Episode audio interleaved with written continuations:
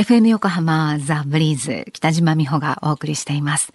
火曜日のこの時間は知って得する保険ナビ、生命保険を賢く選んで安心な人生設計を知って得するアドバイスを保険のプロに伺っています。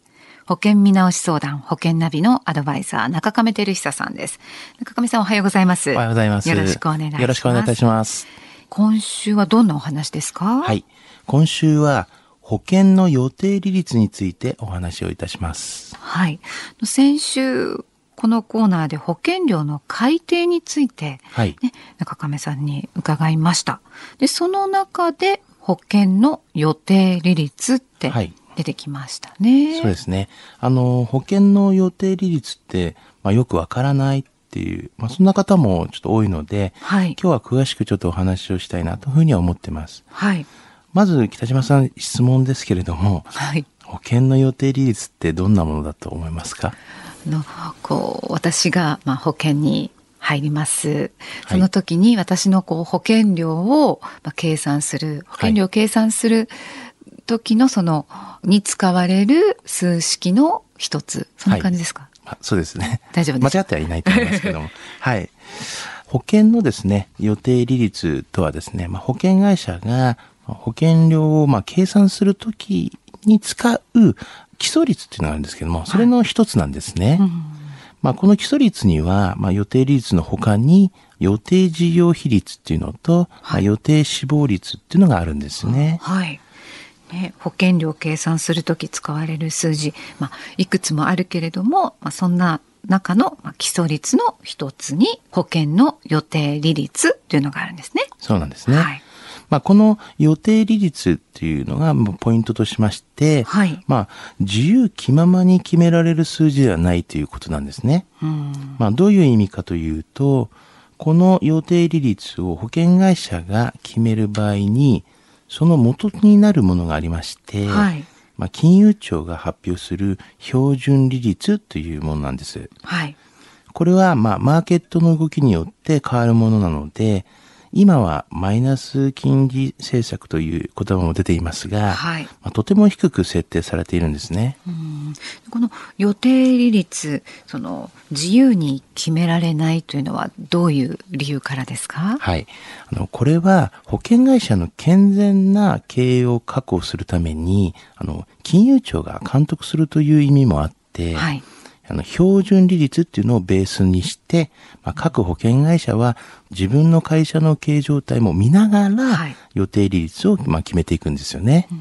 でその、あの、標準利率が下がると、予定利率もやっぱり下がるんですよね。そうなんです。まあ、つまり、うん標準利率が下がるということは、保険会社の資産運用収入が減ることにもなるので、まあ、それを前提で、まあ、保険会社も、まあ、商品の設定を、まあ、するということになるんですよね。はい。で、それは私たちにはどういう影響が出てきますかね？はい。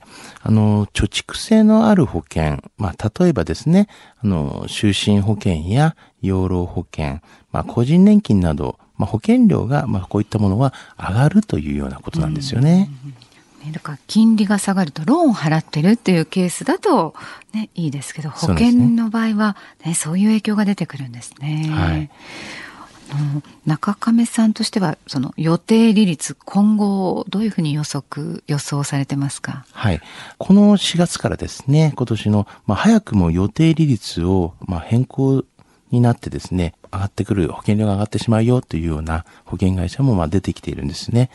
あの、1%っていう予定利率をですね、切って、今0.85から、まあ、0.75%にまあ下がるというところもあるんですね。まあ、つまり、まあ、契約の支払う保険料は値上げされそうなんですよね、ちょっと。とは言っても、こう銀行の総合口座やなんかにポーンと置いておくよりははい。いいのかなと。そうですね。まあ、確定ですからね。うんはい。今日のこの予定利率のお話、知得指数はいくつでしょうか？はい。ズバリ90です。はい。